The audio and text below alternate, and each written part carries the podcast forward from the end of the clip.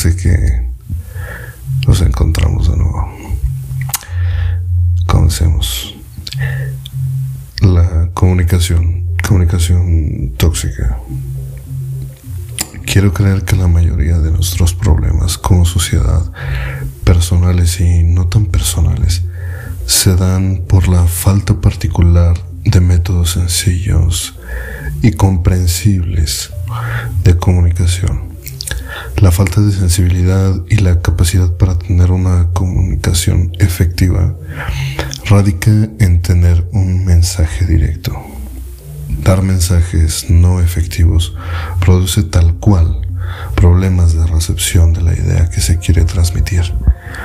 Hablar o no hablar con mensajes en doble sentido puede ser enriquecedor en un ambiente ya conocido, pero lo que se busca es agregar nuevas personas a nuestro círculo social e interactuar con ellas.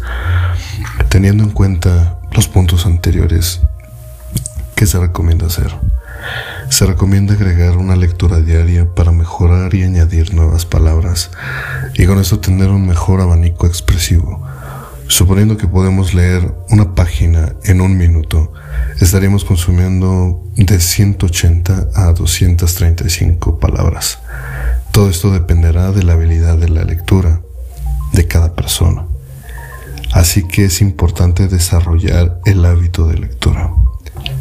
Al tener un abanico amplio de expresión a la hora de comunicarse, favorecerá a no usar muletillas y el desarrollo de nuevas habilidades cognitivas que se refieren a todo lo relacionado con el procesamiento de la información.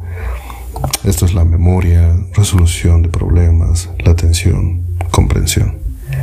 Esto permite que la persona tenga un papel activo en los procesos de interacción, percepción y comprensión del entorno, llevándolo así a desenvolverse de la mejor manera en el plano que lo rodea.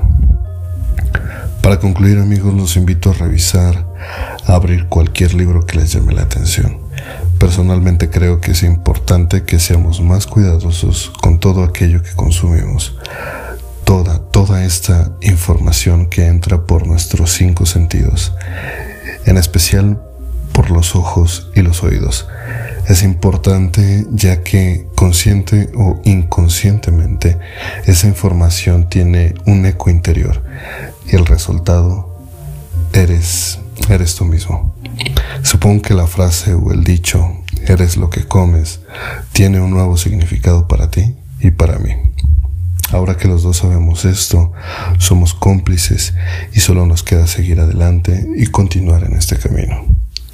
Sinceramente espero que te encuentres lo mejor y si gustas ponerte en comunicación conmigo, siempre tendré tiempo para escuchar tu voz.